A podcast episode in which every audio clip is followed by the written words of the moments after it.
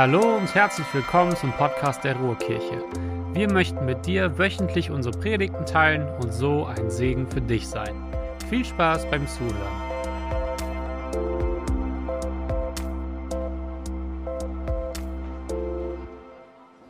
Moin, moin. Ja, ich habe einen Armreif an. Ich habe schon Tuscheln hören. Der wurde mir angesteckt von den letzten zwei Jahren Next. Vielen Dank für diesen Armreif. Moin, ich bin Markus und ich darf heute zu euch sprechen. Und ich muss ehrlich sagen, ich werde nicht nur so eine ganze Predigt machen, ich werde eine halbe Predigt machen und ich auch ein bisschen mit reinnehmen, was eigentlich die letzten zwei Jahre Next passiert ist. Die kichern schon die ganze Zeit. Mal gucken, ob ihr noch weiter kichert gleich. Wir durften so viel erleben und es hat alles angefangen vor zwei Jahren, ähm, als ich mit Timo gequatscht habe und Timo sagte, Jo, du bist ja jetzt angestellt hier ähm, für junge Gemeinde. Das heißt, du darfst auch Gemeindeunterricht machen. Und ich habe das noch nie gemacht. Also selber habe ich das schon mal gemacht, damals in der Kaiserstraße im Seminarraum mit Pastor Heino Wesemann. Ähm, haben wir dort gesessen und Gemeindeunterricht gemacht. Und jetzt durfte ich das selber leiten. Ähm, und ich habe mir richtig viel vorgenommen. Ich habe mir Material angeschaut von anderen Kirchen oder von dieser Kirche, vom GJW, habe mir selber Pläne gemacht, habe das alles aufgeschrieben, habe mir so eine Struktur überlegt und dann, dann kam die nächste Corona-Verordnung. Und die hat gesagt, ihr dürft euch nicht treffen. Und ich dachte, nee, wie blöd. Und so kam es, dass wir uns als Next, als Gemeindeunterricht, ein paar Monate über Zoom erstmal getroffen haben. Und vielleicht haben alle von uns das schon mal erlebt in den letzten zwei Jahren, dass man sich als Gruppe über Zoom trifft. Das ist nicht wirklich bereichernd für Beziehungen oder für gute Gespräche. Man kann das alles irgendwie schaffen, aber es ist doch nicht das Gleiche, wie wenn wir uns vor Ort treffen.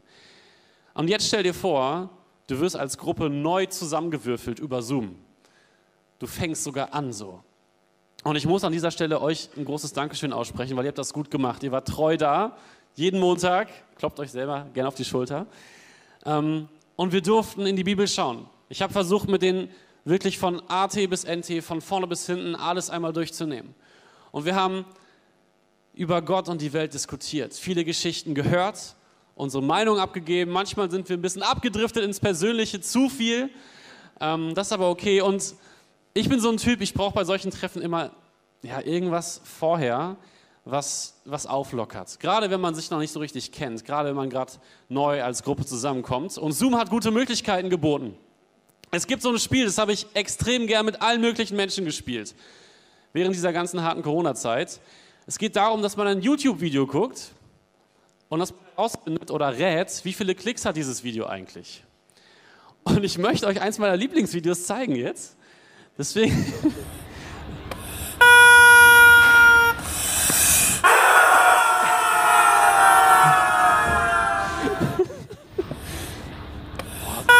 Okay, stopp, stopp, stopp, stopp, stopp. Okay, ganz mal, ihr habt alle nicht gelacht. Was ist los mit euch? Ist das nur mein dummer Humor? Es ist so lustig. Was denken ihr, wie viele Klicks hat das? Einfach reinrufen. 4 Millionen, was? 30 Millionen? 8 was? 8 Millionen? Okay, es hat 34 Millionen Klicks tatsächlich. Ähm, es gibt noch mehr Videos davon. Ich, die zeigen wir aber nicht. Wie bitte? Schick mal einen Link. Ich habe den hier in den Aufzeichnungen drin. Wenn ihr den Link wollt, äh, ich glaube Army of Ducks oder sowas, keine Duck Army. Sowas haben wir gemacht und das war extrem witzig und gleichzeitig durften wir uns näher kommen, weil wir uns mehr voneinander geöffnet haben. Wir haben immer versucht, darüber zu reden, wie geht es uns.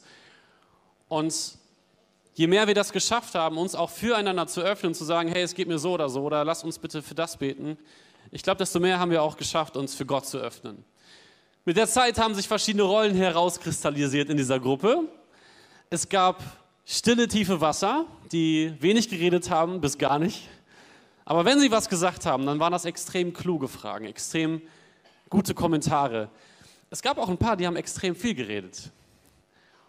Manchmal auch unüberlegt. Ich sage aber nicht, wer das ist. Aber auch das ist bereichernd, weil das die Gruppe am Leben hält und weil wir Spaß miteinander hatten und drüber lachen konnten.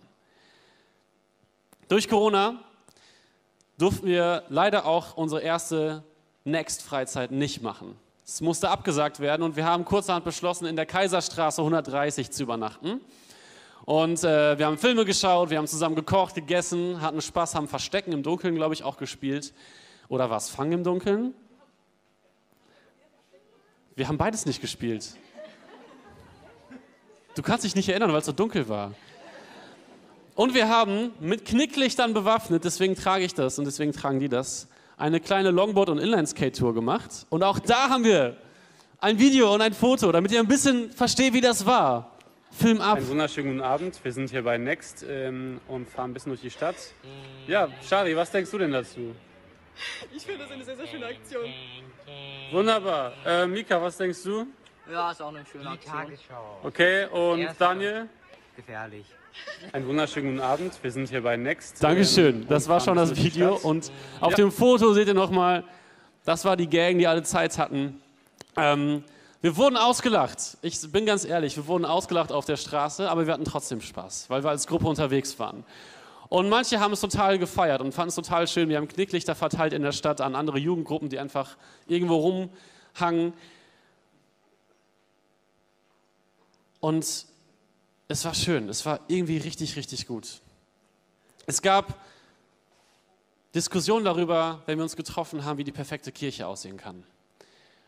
Und wir haben darüber gerungen, wie eine Kirche aussehen darf und wie sie aussehen muss.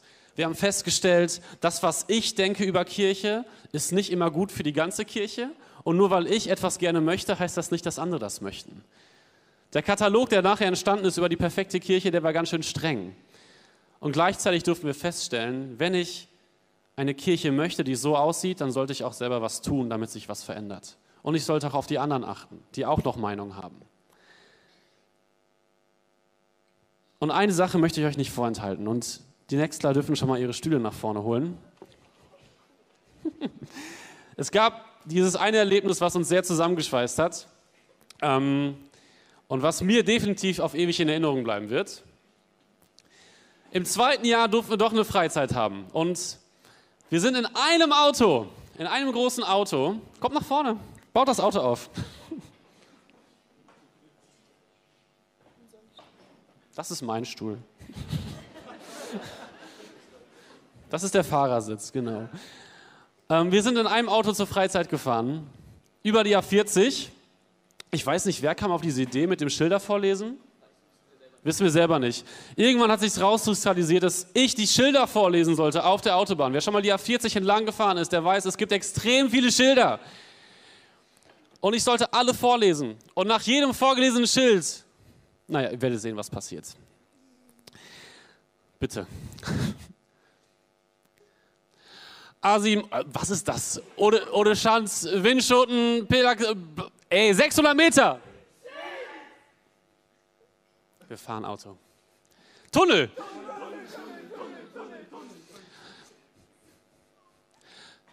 Dresden, Frankfurt oder Berlin, Weißensee, A10, Stettin, Prenzlau, A11, rechts. 130 km, Achtung, Autos fahren zusammen. Äh, Ausfahrt 26 Düsseldorf, Benrad, 1000 Meter. Tunnel. Ausfahrt. Dankeschön, ein Applaus.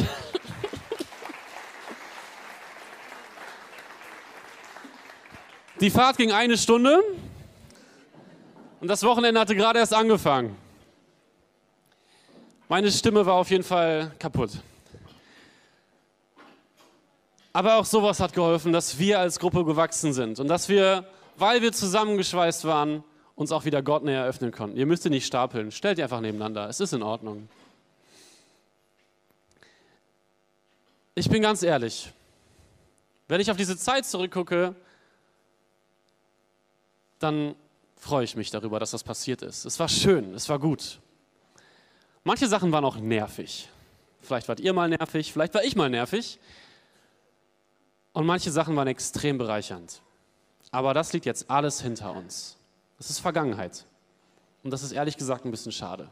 Ich vermisse es jetzt schon. Es ist irgendwie immer schwierig, wenn wir was zurücklassen müssen oder dürfen, wie auch immer. Die Zeit ist jetzt vorbei. Und ich möchte euch eine Bibelstelle vorlesen, wo es ein paar Leuten genauso geht vielleicht. Vielleicht ein bisschen extremer. Apostelgeschichte 1, Vers 9 bis 11. Und als er, also Jesus, dies gesagt hatte, wurde er vor ihren Blicken emporgehoben. Und eine Wolke nahm ihn auf vor ihren Augen weg. Und als sie gespannt zum Himmel schauten, wie er auffuhr, siehe, da standen zwei Männer in weißen Kleidern bei ihnen, die auch sprachen, Männer von Galiläa, was steht ihr und seht hinauf zum Himmel? Dieser Jesus, der von euch weg in den Himmel aufgenommen worden ist, wird so kommen, wie ihr ihn habt hingehen sehen in den Himmel. Die Situation ist folgende. Jesus verlässt endgültig in dieser Form, in der er erschienen ist, diese Erde. Er sagt kurz vorher noch, dass die Jünger den Heiligen Geist empfangen werden. Und dann verschwindet er. Einfach so. Hinter den Jüngern und Jesus liegen unglaubliche Jahre. Sie haben so viel erlebt. Jesus hat sie alle einzeln angesprochen und mitgenommen. Sie haben teilweise Familie und Land und Geld hinter sich gelassen, um ihm nachzufolgen. Sie haben Unglaubliches erlebt. Sie haben erlebt, wie 5000 ernährt wurden, wie 4000 ernährt wurden. Sie haben gesehen, wie Jesus auf dem Wasser lief. Sie haben gesehen, wie Blinde sehend wurden, Lahme gehend und Tote auferstanden sind. Sie mussten mit ansehen, wie Jesus gekreuzigt wurde. Manche waren da und sie durften sehen, wie er zu ihnen kam als Auferstandener und wahrhaftig den Tod besiegt hat. All das liegt jetzt hinter ihnen. Es ist ganz schön krass. Ihr Rabbi ist weg. Und was liegt vor ihnen? Sie wissen es nicht.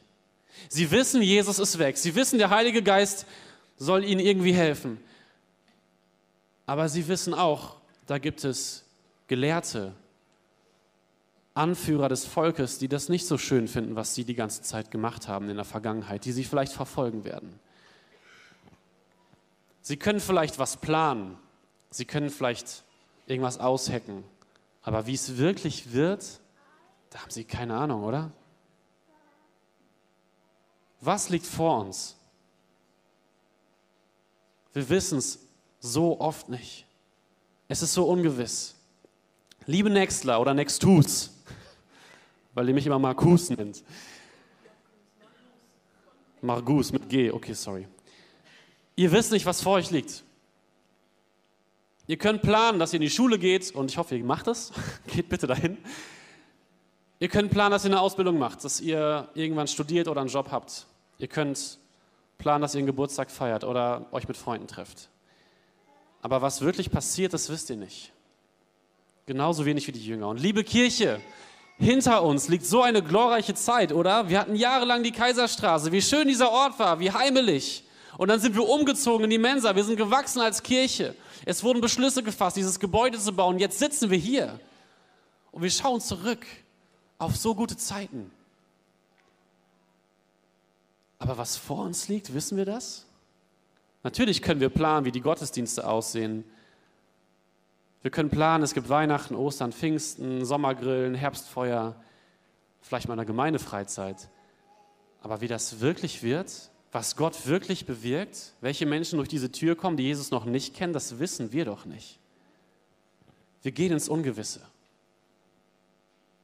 Und das kann beängstigend sein nichts zu wissen.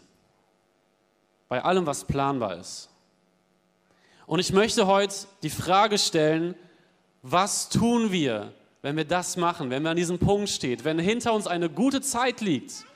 Und das heißt auch nicht, dass vor uns keine gute Zeit liegt, das will ich nicht damit sagen, aber was machen wir dann? Und wir dürfen von den ersten Christen, von den ersten Jüngern der ersten Kirche lernen. Und ich möchte nochmal an diese Stelle gehen, ein bisschen später. Apostelgeschichte 1, Vers 12 bis 14. Da kehrten sie nach Jerusalem zurück, von dem Berg, welcher Ölberg heißt, der nah bei Jerusalem ist, ein Sabbatweg entfernt. Und als sie hineingekommen waren, stiegen sie hinauf in den Obersaal, wo sie sich aufzuhalten pflegten, sowohl Petrus als Johannes und Jakobus und Andreas.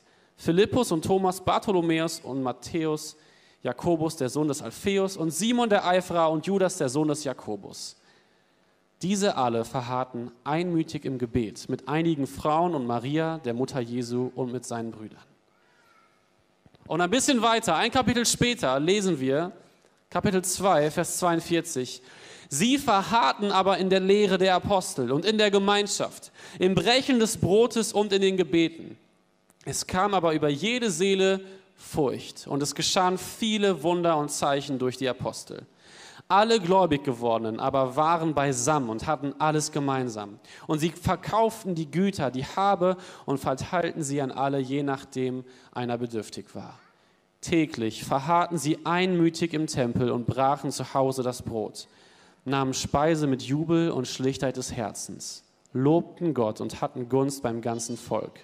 Der Herr aber tat täglich hinzu, die gerettet wurden. Was können wir tun? Die Jünger waren in einer Situation, ich kann es mir nicht vorstellen. Also Jesus persönlich zu kennen, zu sehen, dass er verschwindet und dann zu wissen, wir sind auf uns allein gestellt. Wir wissen ja heute, dass Jesus bei uns ist und dass der Heilige Geist bei uns ist. Unser Glaube darf ausgeübt werden in aller Freiheit in diesem Land. Wir dürfen trotzdem von den Jüngern lernen. Was können wir tun, wenn das Ungewisse vor uns liegt? In Kapitel 1, Vers 14 lesen wir, diese alle verharrten einmütig im Gebet. Und ich will dir sagen, wenn das Ungewisse vor dir liegt, dann bete. Es ist so einfach, den Glauben zu verlieren und zu sagen, das ist mir alles zu viel und von Gott abzufallen. Und ich will dir sagen, bete. Das ist das Erste, was sie tun. Sie sprechen mit ihrem Gott. Sie hören auf ihren Gott. Sie machen es alleine, sie machen es zusammen. Das nächste, in Kapitel 2, Vers 42 steht, sie verharrten aber in der Lehre. Und ich stelle mir das so vor, dass die Jünger, die bei Jesus waren, seine Worte weitergetragen haben. Wir haben heute nicht das Privileg, dass Zeitzeugen uns von Jesus erzählen, aber weißt du was? Du hast ein Buch bei dir vielleicht, eine Bibel, und wenn du keine besitzt, dann komm gerne nach dem Gottesdienst zu mir und ich schenke dir eine. Aber wir haben die Bibel und wir dürfen lesen, was Gott schon längst gesagt hat. Und ich will dir so sagen, wenn du ins Ungewisse gehst, dann nimm die Bibel und lies sie. Lies über das Volk Israel, lies über Jesus, lies über die erste Kirche, lies über die Propheten und komm Gott näher. Versuche herauszufinden, was er dir sagen möchte. Es ist so wichtig. Noch eine Sache, auch in Vers 42 steht, dass sie in der Gemeinschaft verharrt haben. Ich will dir sagen, wenn du ins Ungewisse gehst, dann suche Gemeinschaft mit anderen Christen. Corona war nicht gut zu uns, weil wir uns alle verstecken mussten. Und diese Bildschirme vor uns mit diesen ganzen Gesichtern, ja, das war eine ganz nette Abwechslung, aber ganz im Ernst, das war doch nicht das, was wir wollten. Und so viele Kirchen haben darunter gelitten. Und ich bin Gott so dankbar, dass wir als Kirche in dieser Zeit trotzdem gewachsen sind. Aber weißt du, wir müssen aktiv dranbleiben, Gemeinschaft zu suchen sonntags aufstehen und hier hingehen, unter der Woche zu einer Familiengruppe, in ein anderes Angebot zu gehen. Und ich kann total verstehen, wenn du vielleicht hier sitzt und sagst, boah Markus, ich suche ja Gemeinschaft, aber manchmal habe ich das Gefühl, die Gemeinschaft sucht nicht mich. Ich stehe im Foyer und werde nicht angesprochen. Ich bin in einer Gruppe und fühle mich total verloren. Und ich will dir zusprechen, dann bleib dran. Ich kenne das Gefühl, im Foyer zu stehen und nicht angesprochen zu werden, nicht aus dieser Kirche. Aber ich kenne es, irgendwo neu zu sein und jeden Sonntag erst zu Gottesdienstbeginn zu kommen und danach schnell zu gehen, weil ich Angst habe, dass ich mit keinem Gespräch führe. Ich will dir sagen, bleib dran. Such Gemeinschaft mit anderen Christen. Und wenn es nicht diese Kirche ist, dann mach es in einer anderen Kirche oder in einem Hauskreis. Es ist so wichtig. Auch in Vers 42 lesen wir, dass sie das Brot gebrochen haben. Feier das Abendmahl, wenn du ins Ungewisse gehst. Wir haben heute das Privileg zu wissen, dass Jesus Christus für uns gestorben und auferstanden ist. Und wir dürfen das mit dem Abendmahl feiern, wieder und wieder. Und du musst nichts einmal im Monat das nur hier tun. Am ersten Sonntag feiern wir hier Abendmahl. Du darfst es zu Hause tun. Liebe Nextler, ihr dürft das Abendmahl feiern. Ihr dürft euch zu Hause erinnern, dass Jesus für euch gestorben und auferstanden ist. Ihr dürft euren Eltern sagen, wir machen jetzt Abendmahl. Vielleicht machen die mit. Wir dürfen uns erinnern, dass Jesus das getan hat. Ein Geschenk. In Vers 47 lesen wir, sie lobten Gott. Und ich will dir sagen, wenn du uns Ungewisse gehst, dann ehre Gott. Gott hat es verdient und in der Bibel sind so viele unzählige Beispiele von Menschen, die Gott ehren und ihm Ehre erweisen obwohl es ihnen unglaublich dreckig geht. Es gibt ganze Briefe im Neuen Testament, die wurden aus dem Gefängnis herausgeschrieben, in der Ungewissheit, was morgen ist. Ob man noch am Leben ist oder nicht, ob man gefoltert wird oder nicht. Und trotzdem haben sie Gott hochgehalten und gesagt, Ehre sei ihm. Und das Letzte lesen wir auch in Vers 46, da steht, täglich verharrten sie im Tempel. Mach es immer wieder. Bete, lies Bibel, such Gemeinschaft, feier Abendmahl, ehre Gott. Immer wieder. Du kannst es nicht genug tun. Liebe Nextler, ihr wisst nicht, was vor euch liegt. Wir treffen uns jetzt nicht und ihr macht es schon ganz schön gut. Ihr geht ins Heartbeat oder in die Royal Ranger, ihr trefft euch mit anderen Christen regelmäßig und da hört ihr von Gott und da betet ihr vielleicht auch miteinander. Und ich will euch ermutigen, macht es weiter, bleibt dran, weil Gott will mit euch unterwegs sein. Er will euch was zusprechen und er will euch auch auf euch hören, wenn ihr was habt. Macht Lobpreis zu Hause. Hört die neuesten Lobpreisbands, dessen Stil ich nicht mehr verstehe. Es ist egal. Und liebe Kirche, ich kann total verstehen, wenn wir hier in diesem Gebäude sind und es fühlt sich noch nicht wie zu Hause an. Es ist noch nicht mal alles fertig, obwohl so viele Menschen so viel Zeit investieren. Ich will dich ermutigen, bleib dran, bleib hier, triff dich mit anderen Christen. Wir haben Familiengruppen, wir haben Mann um Mann, wir haben Auszeit, wir haben Heartbeat, wir haben Startup, wir haben Ranger, wir haben Teams, wir haben den Seniorenkreis. Wir sind als Kirche zusammen stark, wenn wir zusammen beten, das Abendmahl feiern, Gott ehren, Bibel lesen, uns austauschen. Das Ungewisse mag vor uns liegen, aber Gott ist mit uns und wir sollten uns nach ihm ausstrecken.